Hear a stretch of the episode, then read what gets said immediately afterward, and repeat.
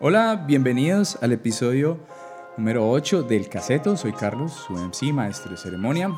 De nuevo, darle las gracias a los que están en YouTube. Si les gusta el contenido, recuerden suscribirse, darle a la campana de notificaciones, así saben cuando les llega el mixtape. Y algo very important, los leo en los comentarios. Si la cosa va mejor, compártanlo con alguien que crean que les pueda gustar el contenido y al que no, pues también. Los que lo escuchan por Spotify, iVoox, Apple Podcasts, gracias por tener las manos libres. Recuerden seguirlo por estas redes. Mientras tanto, los dejo con este capítulo muy especial. No, pues hágale, hágale. Igual estamos acá con, con Andrés y con Carlos Andrés Bonilla y su servidor Carlos Arboleda Palcaseto, el MC, maestro de ceremonia. Entonces, como invitados, estamos hoy llamados a hablar de... ¿De qué vamos a hablar hoy? Por ahí alguien me dijo que íbamos a hablar de peleas callejeras, relatos urbanos, psicodelia y qué otra cosa. Yo propondría junto con eso la música local y música foránea que, que por encima nos gusta a nosotros. Ah, o sea, no tiene nada que ver con lo que nos gusta a nosotros.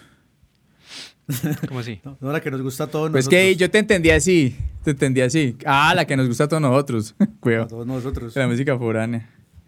Oye, ¿y, entonces, ¿y entonces cómo fue el cuento, Andrés? Contanos a ver el, el, el, el, relato. Es que Carlos me comentó que habías escrito algo de algo que te había pasado, no sé. Si usted fue el que te agarró, agarró a pelear o qué fue. Mm, ah, pues sí tuve una pelea recientemente, pero no... no pero el relato no es eso. No, no, no. No, pues supongo que Pata estaba hablando de, de la anécdota que me ocurrió en el Boulevard acá en Cali, que es como un lugar eh, peatonal muy bonito que construyeron hace un par de años a la ribera del río. Pero con el tiempo, pues el lugar ha ido, pues ha ido tomando personalidad, ¿no? Porque em, acá hay un parche que era la Loma de la Cruz, que era un lugar donde, donde los pelados de los colegios y las peladas de los colegios se reunían eh, sin importar la clase social, sin importar nada, los uniera como más que nada el rango de edad y en especial también había, eh, se reunían muchos chicos pues y chicas eh, homosexuales y em, mucho alternativo, ¿no? Yo les llamo hipsters. Pero resulta que, como te digo... Hoy en día llaman hipsters. no, toda la vida fueron hipster. ¿Sí? Eh, eran hipsters, pero el, apelativo es moderno, ¿qué? No, es ese apelativo, ¿verdad? ¿Hipster de cuándo viene? De los 50. ¿Sí? Es más viejo que... Sí, el hipster luego se convirtió en hippie. antes ah, de hippie vino el hipster. El hippie fue como una abreviación. Yo juraba que hipster era de ahorita. No, eso ya es otra vez. viejísimo. Sí, es, retomado. entonces, bueno, estos muchachos se han, se eh, bueno, eh, en la Loma de la Cruz, eh, pues por la adolescencia en ebullición, empezaron a presentarse con muchos problemas de orden, como muchas peleas. Hasta que fue tanto el descontrol que empezaron a cerrar el parque más temprano y ya llegó un momento en el que el control policial tenía que, pues, la policía tenía que estar allí constantemente, habían enfrentamientos todo el tiempo eh, y decidieron cada vez más eh, restringir la entrada al parque. Hasta que mm. ya los muchachos empezaron a encontrar su lugar en el bulevar, los muchachos y las muchachas. Empezaron a encontrar su lugar en el bulevar. Espérame un y entonces se están reuniendo ya. Dime. Andrés, para que sigamos con el bulevar, porque o sea, yo recuerdo, yo recuerdo la loma, yo pues logré como lo que fue como el 98, 98, yo fui mucho allá, en 98, 99, principios de los 2000. Eh, en ese momento yo recuerdo que era como muy hílico el parche. De hecho, no, no recuerdo que como que cerraran ni nada, pero eso pues siguió siguió como evolucionando y empezaron a llegar pues unas figuras que ya de pronto son las que, que vos decís. Entonces vos te referís más o menos a qué, a qué años. De lo que te estoy hablando O sí, que vos viste como esa transformación de la loma, de la loma de la cruz, que viste como esa, esa, porque yo recuerdo finales de los 90 era muy bacano el parche, pues rockeros, hipsters, bueno, todo este, este parche era muy, muy, como lo- la onda alternativa, ujú. pero de un momento a otro eso se desfiguró todo, que empezaron a llegar pues personajes que uno como que, uy, cierto, y la cosa se puso pesada, el ambiente, entonces a lo que me refiero es que si recordás qué, qué, qué año fue ese. más o menos 2015. O sea, yo no soy, yo no fui testigo de la, del, del, del, del- de todo el trasegar, ¿no? Del, de la película, sino Ajá. que yo me mudé a San Cayetano, que es el barrio donde está la loma, Ah, ya. más o menos. eh, pues me mudé en el 2018, 18, Ujú. y, pero mi pareja vivía allí desde el 2016, 2015 más o menos. Entonces empezamos, pues fuimos víctimas de las peleas. Entonces Claro. empezamos a ver la- las, como, como los, las, las correrías, eh, la- las peleas agitado. entre, entre pandillas, ¿no? entre galladas, luego llegaba la Ujú. policía, las peleas con la policía. Entonces, a partir de allí fue que se empezaron a tomar medidas con el lugar. O sea, es algo prácticamente reciente, por decirlo así. Ah, ya, ya. Entonces es- toda esta, toda esta gente empezó a encontrar un lugar, sobre todo como este parchecito eh, hipster, empezó a encontrar un lugar en, en, en Migraron. el eh, boulevard, sobre todo porque allá hay como mucha libertad con la marihuana y se puede fumar por, eh, por X o Y razón. No hay tanto control de la policía. Claro, pero pues esa falta de control de la policía también le dio espacio al eh, expendio de drogas. Entonces, pues los, los dealers generalmente no son como las personas más bacanas del mundo. O sea, como que uno dice, uff, parce, yo me parcho con mis amigos dealers y qué chimba. No, ellos andan en una No, dinámica el- todo el tiempo de intimidación, todo el tiempo como, Sí, como de sí, amedrentamiento. Tratando de controlar pues como su territorio. Es una vaina como esa territorial, Exacto. como, ¿cierto? Sí. Cuidando pues como su territorio. Entonces sí, es, es como que eso viene pegaba al, al ser dealer, viene pegado a esa actitud pues atravesada, pues. O sea, no a un dealer Sí. que sea así todo pasivista, pues se lo lleva al, el diablo. Sí, Claro, no le pega el negocio. Ahorita lo que hay de contraste de eso es la- el autocultivo que la gente tiene. Que la gente autocultiva sus plantas en su casa y la consumen allá. Pero Sí, esa, sí, esa sí. gente les casca duro un poquito eso. Pero bueno, es una buena contraparte. También porque no Pero, pero, porque la, pero de gente no- porque la gente no se va a consumir nada, nada feo, nada maluco, sino que es cosa que usted sabe que está, que está produciendo, que está cultivando. pero, pero yo creo No, que el, el deal- pues. Ajá, yo creo que dealer, dealer, al- al- pues creo que no solamente trafica con, con la vareta, ¿no? Creo que el Obvio, dealer no. le mete otras cosas, entonces eso es, eso es lo que hace que ellos sigan en el mercado, porque lo que vos decís de los cultivos, pues claro, la gente qué bueno que todo el mundo, pero pues ya lo otro que tra- perico, bueno, cualquier cantidad de vainas. ¿Decías miado? Ahorita, Carlos. Sí, ese, es, ese no sé si es un mito o es una realidad. Que la marihuana, que la marihuana que traen del Cauca venía orinada. La orinan para que se seque más rápido, para que el proceso de, de curación, porque la marihuana no, no, se, no se arranca de la mata y se fuma, sino que ella tiene un proceso de curado que puede durar hasta tres meses, o sea, dos meses. O sea, vos no puedes fumarte la marihuana porque ella es muy, está, es muy húmeda, o sea, es Está muy una, húmeda. una flor. Entonces simplemente no, no, no, no va a haber combustión. Ah, ya, No sé si vaya, un, vaya a haber un efecto, pero entonces ya sí tiene todo un proceso ahí de secado, de, de refrigeración, de películas allí que dicen o decían que con la orina se aceleraba. Entonces por eso orinaban esa marihuana. Pero, pero entonces la orina Gas, tiene que pues. tener algún componente acelerante o qué, o será la urea la que hace que se de seque más la rápido. acidez, quién sabe. O de pronto esta gente, quién sabe qué bebía y que orinaba. Pero entonces yo me imagino, entonces contra... No, es que la vaina está yendo a una vaina muy bizarra. Ya no empieza a pensar en señoras, en manes, quién mió, niños, cuál es la orina más poderosa. Y si es un la pelotón de... también la orinan. ¿Sí? Y si es un pelotón Sí. de gente miando, pues, entonces, que, que el, el miado a, a partir de la cerveza es mejor o a partir del agua es más... más Ponerlo- ¿no? Claro, si consume ponerlo- mucho tomate. Ponen un, ba- un bar de cerveceros para que la orinen.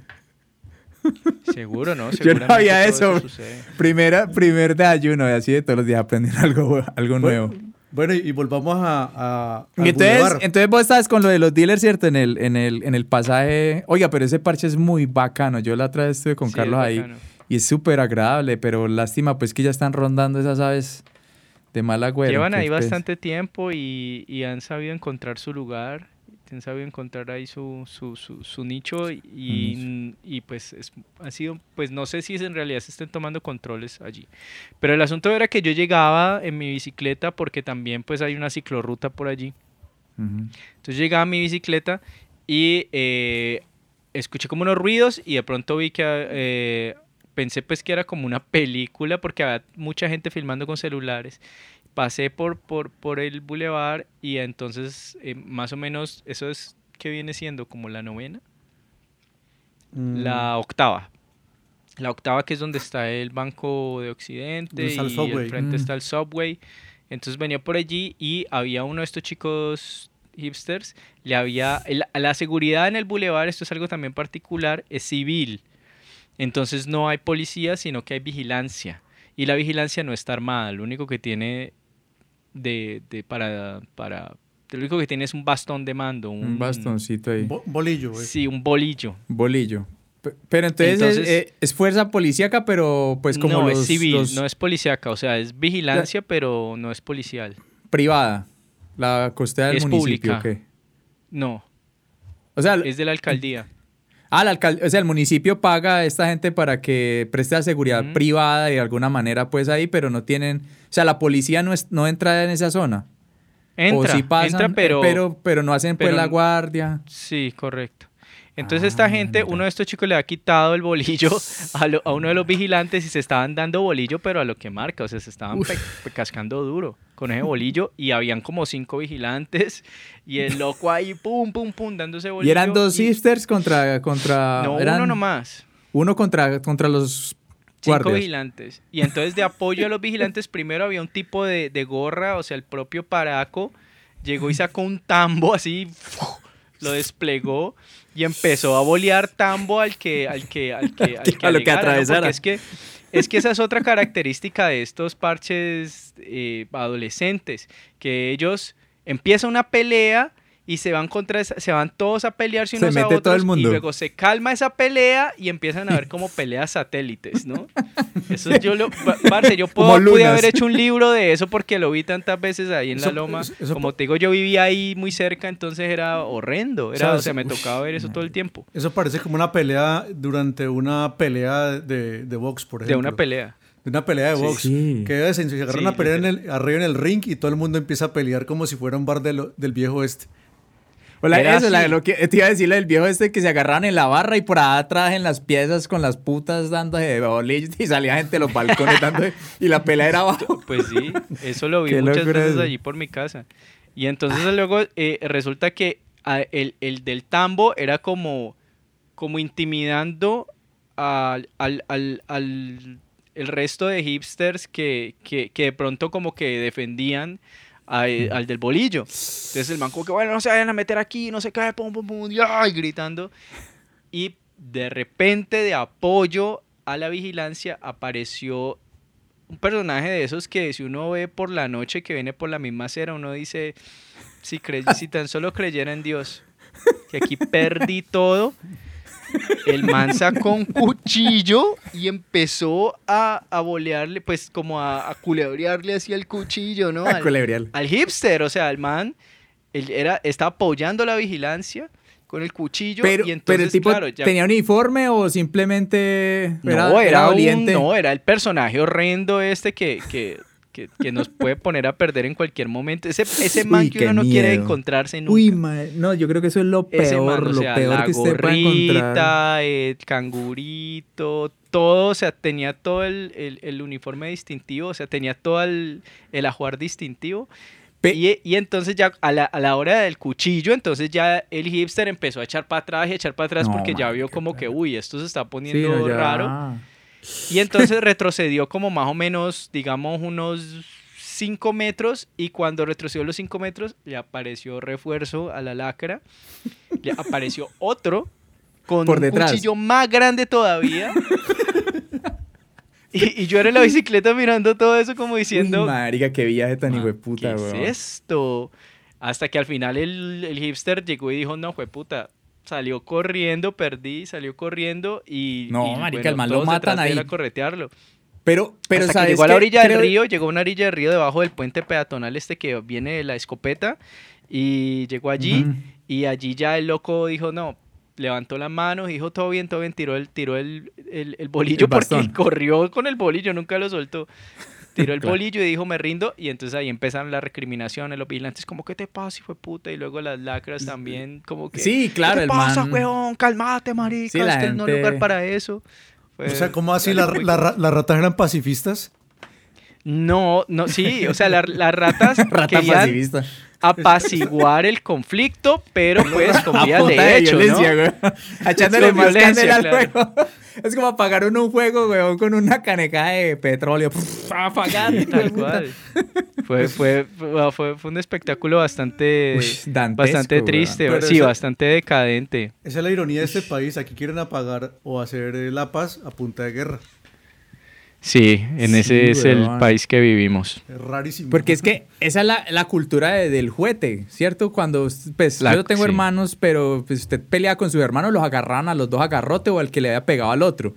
Y usted, ¿para qué Claro. le pega a su hermano? Y se ganaba su juguetiza. Y uno dice, pero pues... La cultura que- del juguete fue lo que nos... Sí, el juguete, el juguete. A mí, a mí me tocó una vez, iba en el carro ahí en la octava en Pereira, que eso es puro, puro travesti. Y, Sí, qué rico. y- Pero pues travesti después de cierta hora, ¿no? Ellos tienen una, una hora de salida y todo así, pues como los gatos y los gallos que cantan a las 3 de la mañana, los travestis salen a las 11.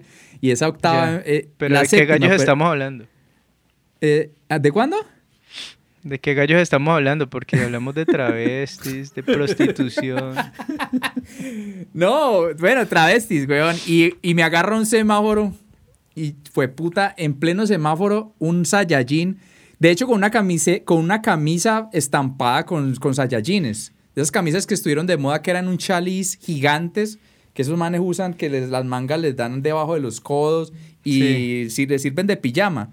Y La las cholos, bermudas de que... los sí, el propio cholo, el propio cholombiano. Hijo de madre.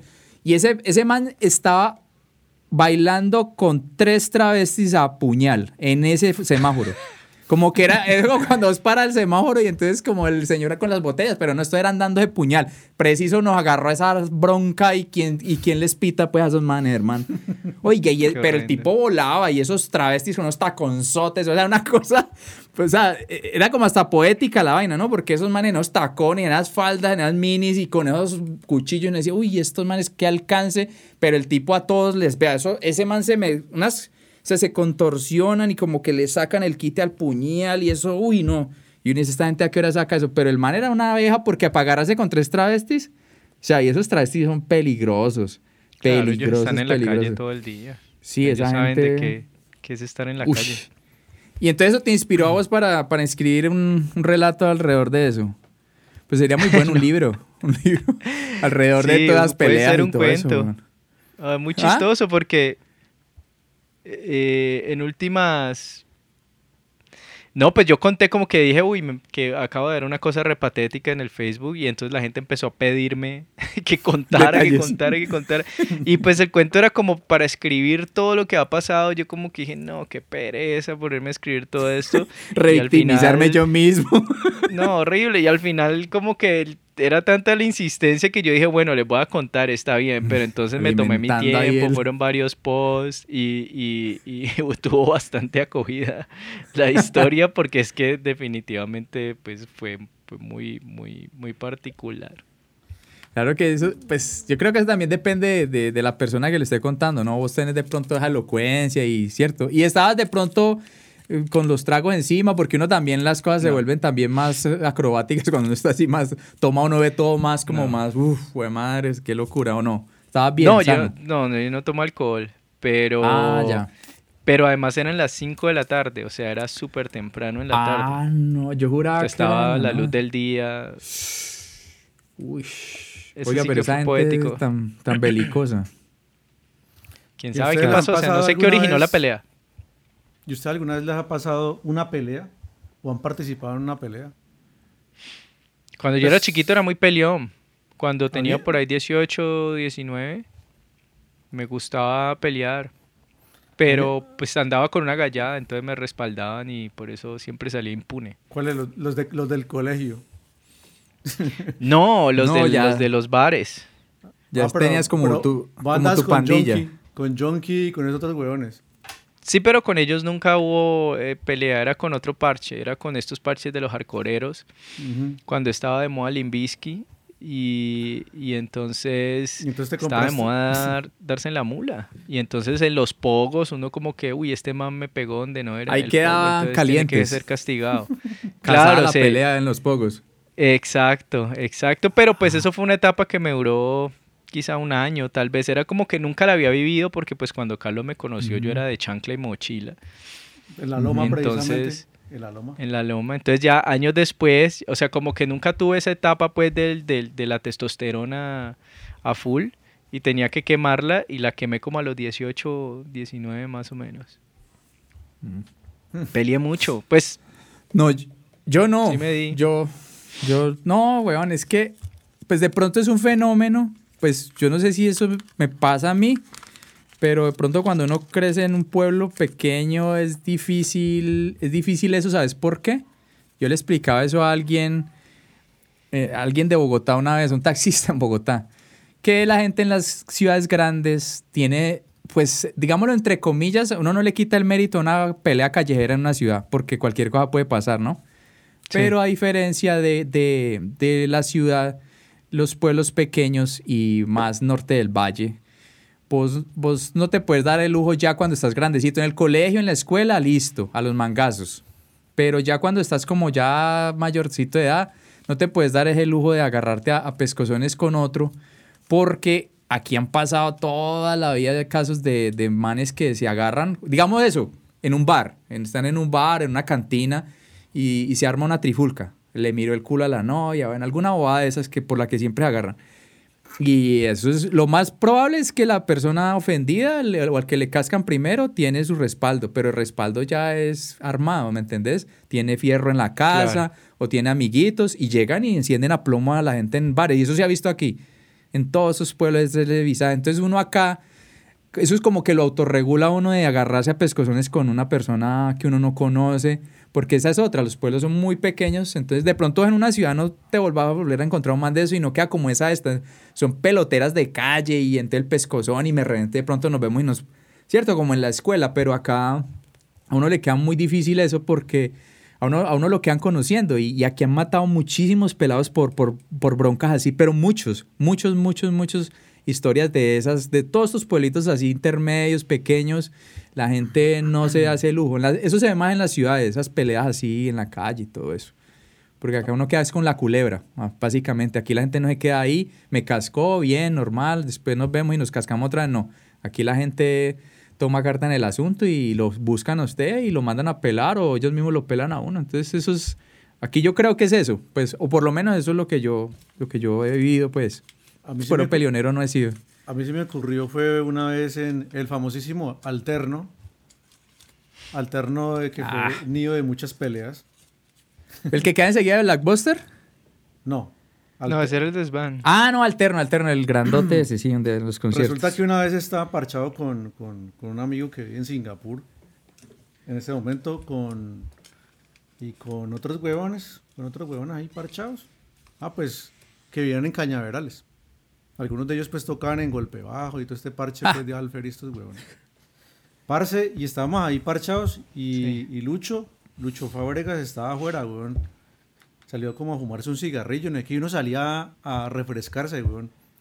Y un man se la estaba montando y montesela, montesela y montesela. Y pidiéndole pelea y él estaba pe- empujando y toda la cosa. Y yo cogí y tiré a ese man al piso, weón. Lo empujé así porque el man era re flaquito, weón.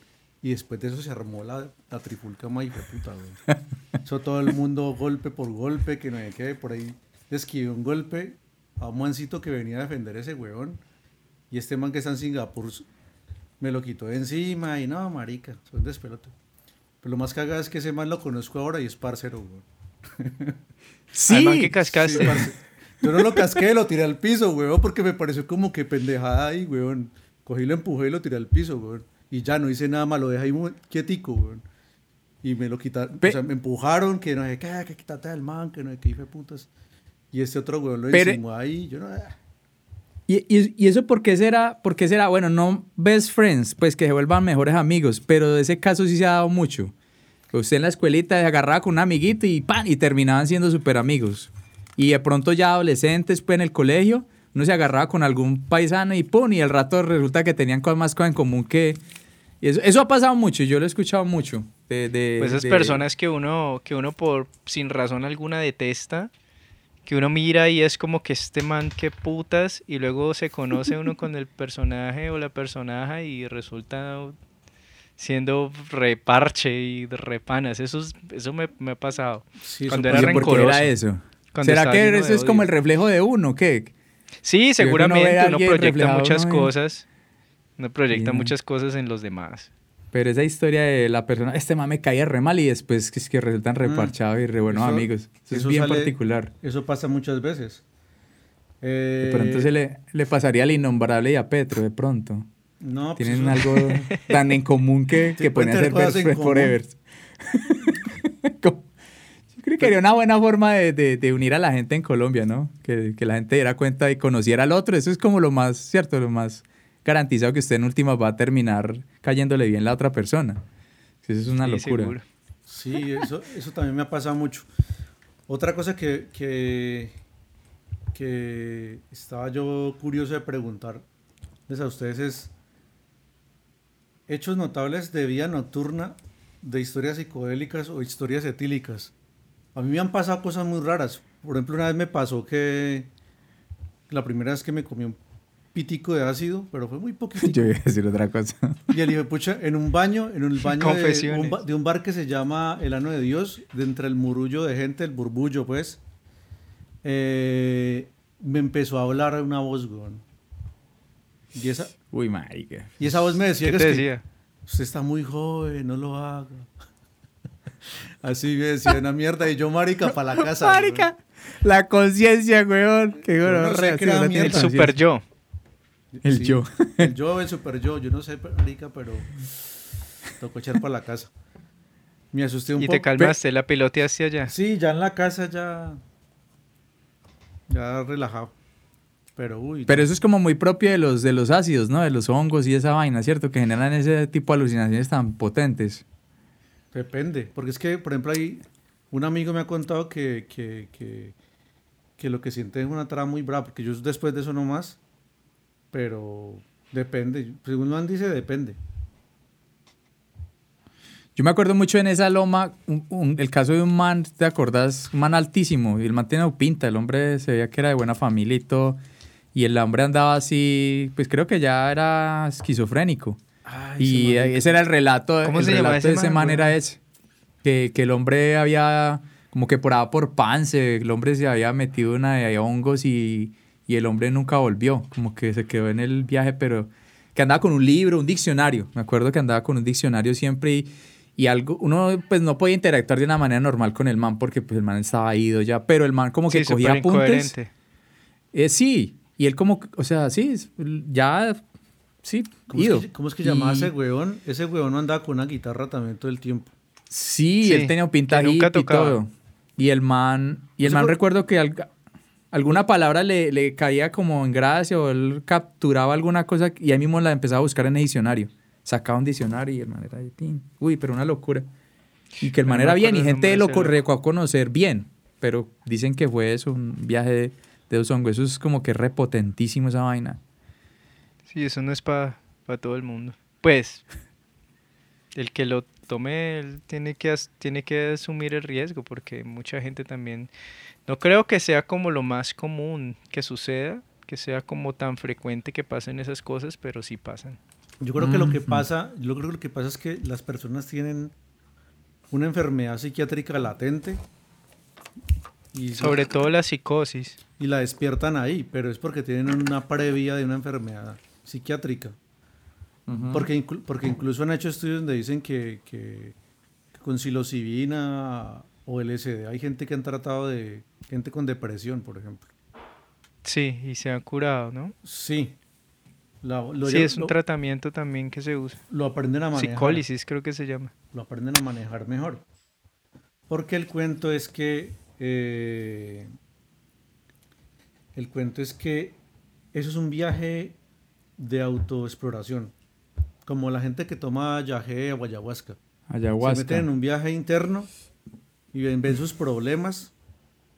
Y lo que supuestamente dice el Taito es aprender a solucionar esos problemas en la vida real. Y, y, otro, y, un amigo también me decía eso, que, el, que, el, que el man cuando se tomaba los ácidos, el man se emproblemaba. Se emproblemaba y salía a caminar. Y eh, en esas caminadas pues que metía, pues encontrar las soluciones a sus problemas, pues lo que le daba las vueltas en, la cabeza, pues. Y, yo, en estos días escuché un, una, algo así como que, que si se experimentara o que como que dejara de satanizarse tanto eso de los ácidos y toda esa vaina, eso sería una ayuda brutal para la gente para la gente que tiene enfermedades psiquiátricas. Dicen que eso podría ayudar mucho a la gente, lo que es eso, el ayahuasca, los ácidos, el LSD, todas esas vainas. Dicen que eso sería como muy bueno para esas personas, sino que pues la satanización de eso ha hecho pues que se traten esas enfermedades psiquiátricas con otras vainas pues que nada que ver, ¿cierto? Como... Claro, pues también allí hay un poder enorme que es como el de la industria farmacéutica, que es la industria más lucrativa del mundo. Mm. Sí.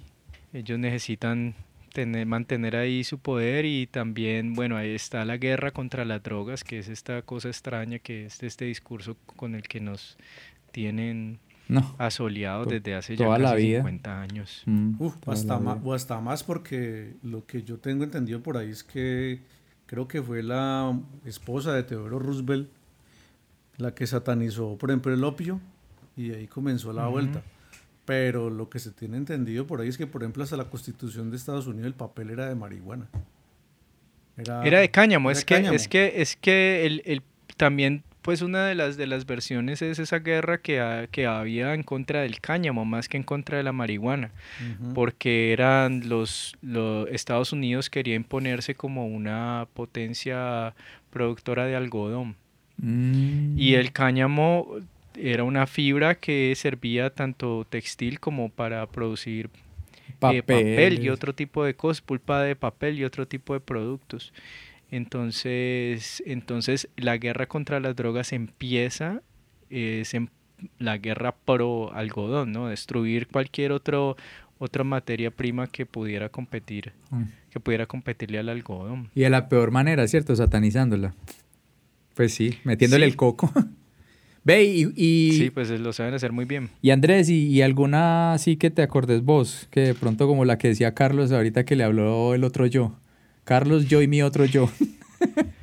Uy, a mí yo he tenido varias, pero la, la, la que más me acuerdo, como la más reciente, fue hace mucho tiempo, hace más o menos unos seis años, no me acuerdo bien eh, pero pues no, no fue, es, es, algo también que a lo cual yo le tengo mucho respeto, ¿no? Porque cuando yo lo hice la primera vez, yo siento que fue como el, como el paso así de, de, de, de mi adolescencia a mi adultez, o de reconocerme como un individuo, o, mm, como, como como, como de reconocerme a mí mismo como, como persona. Entonces, de ahí en adelante yo me di cuenta que era un asunto muy serio, pues como no para coger de fin de semana.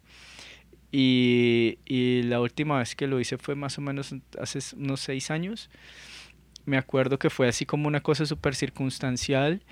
Y yo, bueno, yo toco en un grupo donde se prioriza mucho el show yo soy músico, entonces toco en un grupo donde se prioriza mucho el show, donde es muy importante la puesta en escena. El performance. Y el performance. Y yo personalmente, yo eh, antepongo eso a la ejecución. Obviamente yo practico y, trato de mantenerme siempre... Em, Vigente, ¿qué? Pues sí, pues trato de mantenerme siempre eh, eh, listo para tocar, o sea, como que eh, practico las canciones, todo ese rollo, a la hora que sale pues un concierto, lo que sea, entonces siempre pues trato de tener una ejecución lo mejor posible, pero si no puedo hacerlo, no me importa, para mí, para mí es mucho más importante, o sea, yo siento que yo puedo desenvolverme mejor con, con, el, con, con el accidente que con el virtuosismo. Entonces le doy mucha, le doy mucha, mucha cabida al, al, accidente, ¿no? Dentro del, del, escenario, al accidente sonoro, al ruido. Eh, dejo mi guitarra sonar en, en, delays, cosas así que, que, que, para mí tiene mucho más, más valor que la nota justa, ¿sí me entiendes? Sí, es como el, bueno, sí, el rock. Pues. puedo tirar, soltar, es, le doy mucho más, más importancia a la expresión que en sí al, al, al, virtuosismo. Claro, y, entonces... Y de pronto, perdona Me acuerdo que en ese estaba, estaba, tocamos en un festival gigante y estábamos aquí en Cali en un festival grandote, eh, tocamos en un horario, había más o menos, sin meterte, yo creo que me dieron por ahí unas, de unas 15 a 18 mil personas. Y ahora yo lo veo como, o sea, ya hay videos, si me entiendes, yo puedo echarme para atrás y, pensar como que, uy, eh, o sea, todo estuvo muy bien, pero eh, yo empecé a tocar y en, el, y, en, y en el foso, que es como lo que vendría siendo el VIP, ¿no? El foso de prensa, que es donde se hacen los invitados de los festivales, la prensa, ta, ta, ta. Estaba gente muy importante como de la industria musical mirándome de frente, con mucha atención. Entonces, yo hice lo que siempre hago, toqué como siempre toco, pero la presencia de toda esta gente me llenó de tanta inseguridad que cuando yo terminé el concierto, yo no quise saber nada más de mí. Entonces yo me fui, me metí al camerino y en el camerino estallé a llorar. Horrible, igual también porque era como un concierto muy importante por esa presencia también. Entonces estábamos con una ansiedad y una presión muy fuerte. encima de los hombros ah, ahí. Claro, porque pues de allí, o sea, cada concierto, en realidad cada concierto es una oportunidad para un concierto mejor, es una oportunidad para tener unos ingresos más grandes. Yo no tengo ningún conflicto con el arte y el dinero. Entonces, cada, cada, cada, es una oportunidad para tener un ingreso más grande y ese ingreso, cuando uno ama tanto el arte, ese ingreso siempre se va a ver reflejado en una mayor producción, en una producción con más presupuesto, un estudio mejor, vas a tener la oportunidad de contratar gente que, que, que admiras y luego ese te va a llevar a escenarios más grandes, a escenarios más lejos, vas a tener la posibilidad de repercutir en más gente. Entonces, em, cagarle en un concierto puede ser fatal, porque cada concierto es eso. Entonces, eh, entonces yo tenía toda esa presión y, dije, no, la cagué horrible y eh, me, sentí muy triste, me sentí muy mal, muy, muy acongojado. Entonces tenía tanta vergüenza de mí mismo que ni siquiera fui capaz de volver a mi casa. Yo vivía solo. yo vivía solo y me dio mucha vergüenza, no quería saber nada de mí, o sea, ni siquiera quererme para mi casa. Pero ese, la ese sentimiento, ese sentimiento vos se lo, se lo, pues se lo achacas de pronto a, al, al, ¿Vos no estás en un estado así alternativo ahí con algún tipo de alucinógeno o no? No, Sano. yo no puedo tocar así. Ah, no puedo. Lo, lo, he intentado, pero nunca lo logré. Entonces, ya llevo 20 años tocando, entonces yo ya sé qué puedo y qué no puedo ah, hacer, ¿sí me entendés? Si yo me monto ahí en, en, en, la tarima, en cualquier estado, yo no voy a estar concentrado y no voy a, no voy a tocar bien. O sea, simplemente es así. O sea, por ejemplo, que digamos, me fumo un porro, me fumo un porro, me subo a la tarima y empiezo a tocar y digo, ¿qué sigue? Esta parte ya la toqué. Y ahora este es el coro o, o, o en medio de una canción. Entonces yo no, puedo darle lugar a eso porque mi prioridad es el show. Entonces, cero, cero, pues de lamento decepcionarlos, pero, pero nada de eso. El asunto fue que tenía tanta pena de mí mismo que pues la bajista me encontró en el camerino así y la bajista era como el personaje más cercano para mí en la banda y ella llegó y me dijo, ¿qué te pasa, weón? No, pues ta, ta, ta. Ella me llevó a su casa, nos fuimos a su casa, en su casa yo no hice sino llorar toda la noche y ella me decía, pues ella pues me consolaba, todo bien. Nos quedamos dormidos y al otro día, em, como que bueno, ¿qué hacemos? Entonces yo le dije, no, pues parchémonos en la piscina. Y ella me dijo, en la piscina no. vamos a buscar hongos. Entonces ella tenía una moto y yo dije como que, uy, pues sí, vamos. Entonces nos fuimos hacia Alfaguara y a la vera del camino encontramos unos hongos, luego nos fuimos derechito para la vorágine y subimos a Chorro de Plata, que no fue la última vez que subí a Chorro de Plata, pero pues es una de las veces que más recuerdo. Ahora ese acceso a Chorro de Plata está cerrado completamente, o sea, ya no hay un acceso peatonal a Chorro de Plata. Em, y, y allá vivimos pues el hongo y entonces me acuerdo que lo primero que me pasó fue que yo estaba en una piedra hacia el lado del río y me apareció eh, eh, Smigol, weón. O sea, me apareció un bicho así horrible. Y entonces el, man lo único que me decía, lo único que me decía era ego, ego, ego, ego, ego, ego, ego, ego. Y yo era como que. El Moan, pues. así como horrible. O sea, era un tipo horrible que todo el tiempo me decía ego.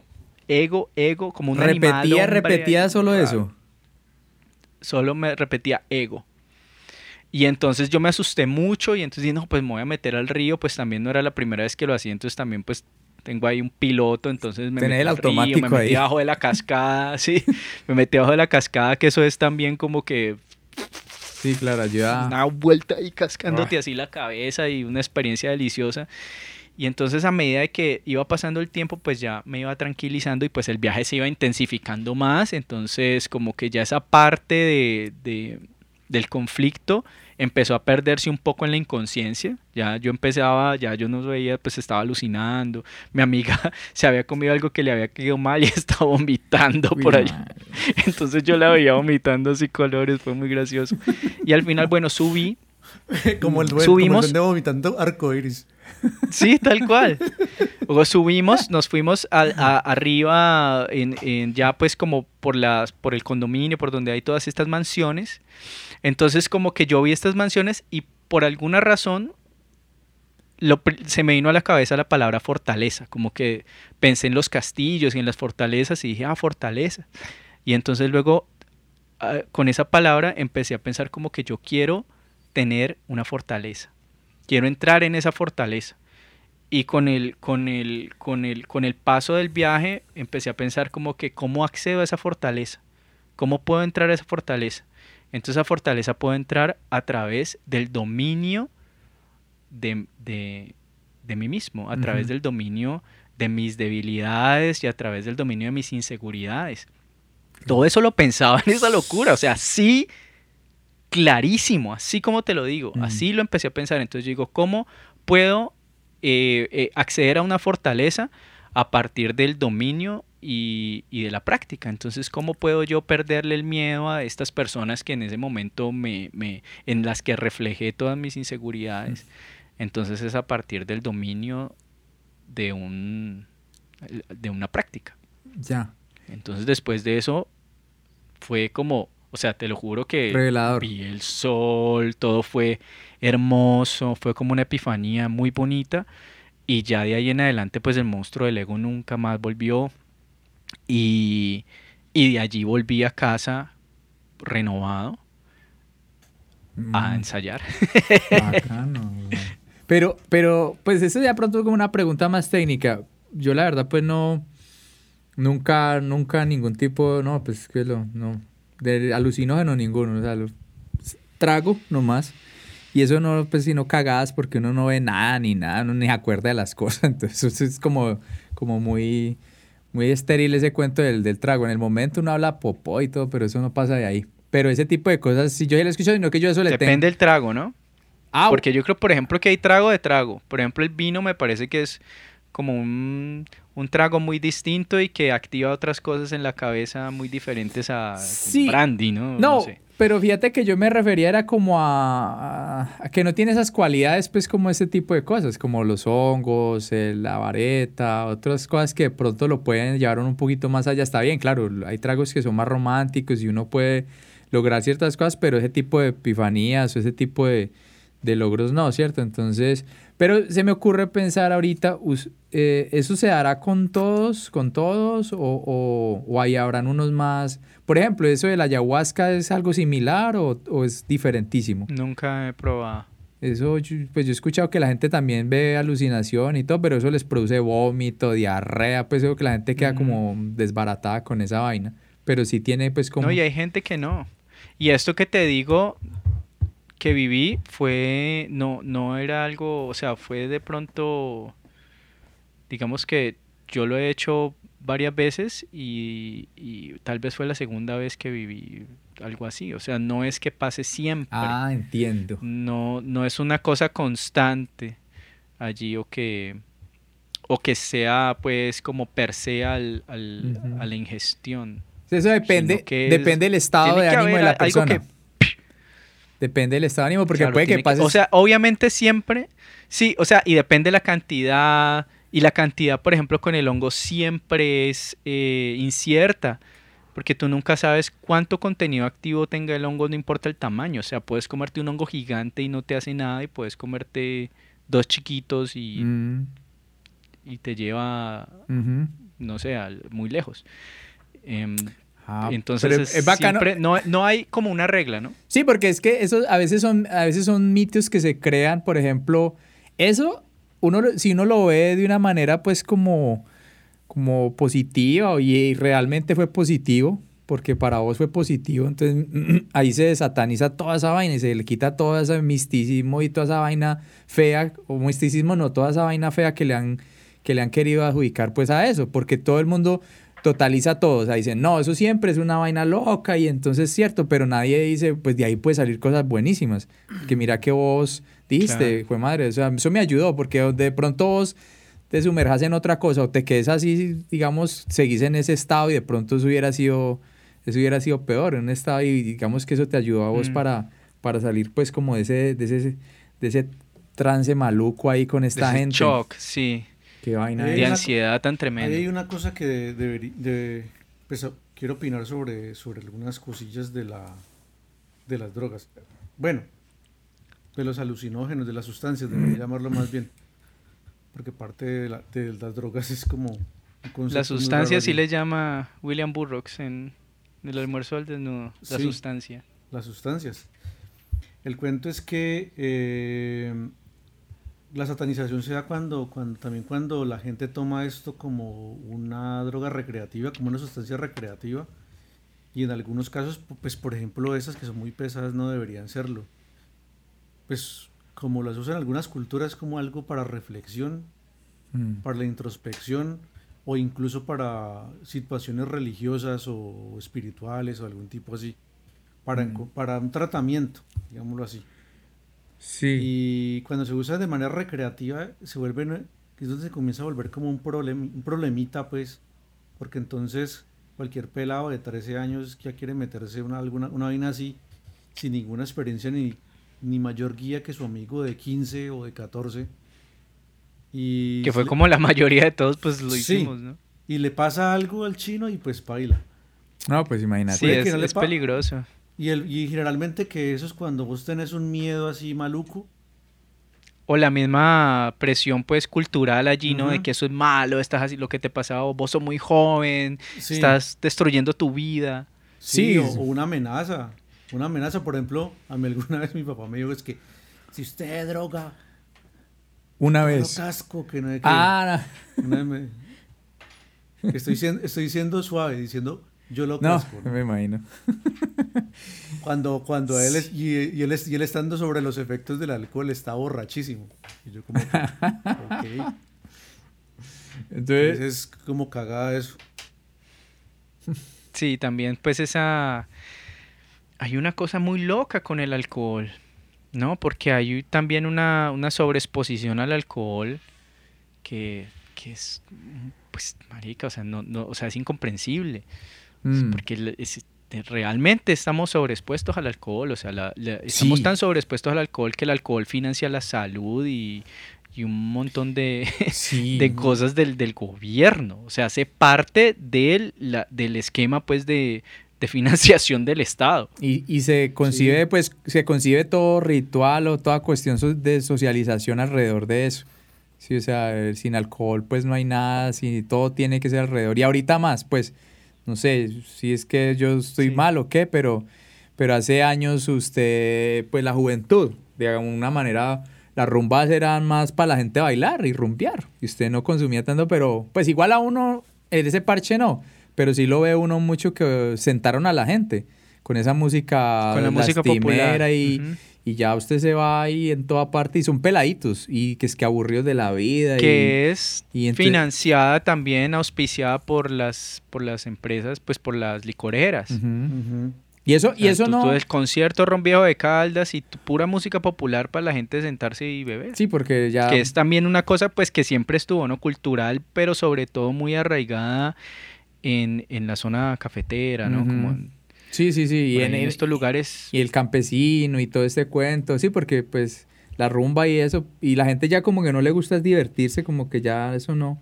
De hecho, le contaba yo a Carla ayer que, y hoy me di cuenta desafortunadamente de eso, que pues no fue mi situación, pero pues tocó vivirla porque ayudé a levantar a este, a este man el, el pasado domingo salía a montar en cicla y a las cinco y cuarto, cinco y media, y pasé pues por una casa finca y está un señor ahí haciendo señales y había un pelado ahí extendido.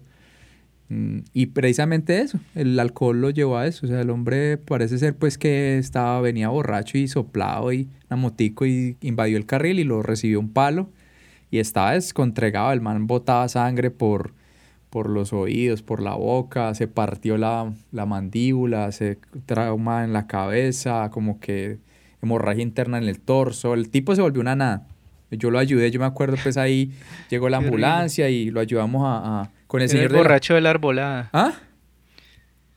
Era el borracho de la arbolada. De la arbolada. ¿De la alborada? trambólica.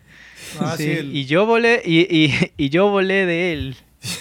y él voló de mí. Y, y que, y cagada y lo ayudamos y cuando la, la pierna derecha era como, como si no fuera de él, o sea, girada de una manera que usted no le cabe como una persona le gira una extremidad de esa manera y, y lo ayudamos ahí pues a montar en, la, en esas cosas y a la gente pues, de esa ambulancia pues a subirlo y todo al carro y el muchacho iba ahí, pues quejándose iba en la última y, y hoy pues vi otra vez esta ambulancia, pero ya la gente que estaba ahí era otro turno, porque ya se parquean pues en ciertas zonas para, se sabe como que va a haber accidentes. Y fíjate que, que el man me dijo que era, no, que el chino había muerto un paro cardiorrespiratorio, que a la media hora de haber llegado al Se hospital. murió de COVID. No creo, no creo. Pero, pero es, es cabrón decirlo. Y es el alcohol, y el alcohol, pues, y eso, es una vaina loquísima.